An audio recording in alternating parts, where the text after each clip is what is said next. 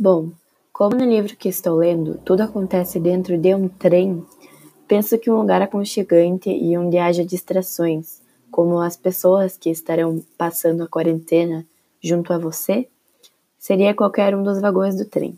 Até porque em um trem não teríamos mais muitas opções de lugares. E estar em um vagão sentados acompanhado de pessoas seria interessante.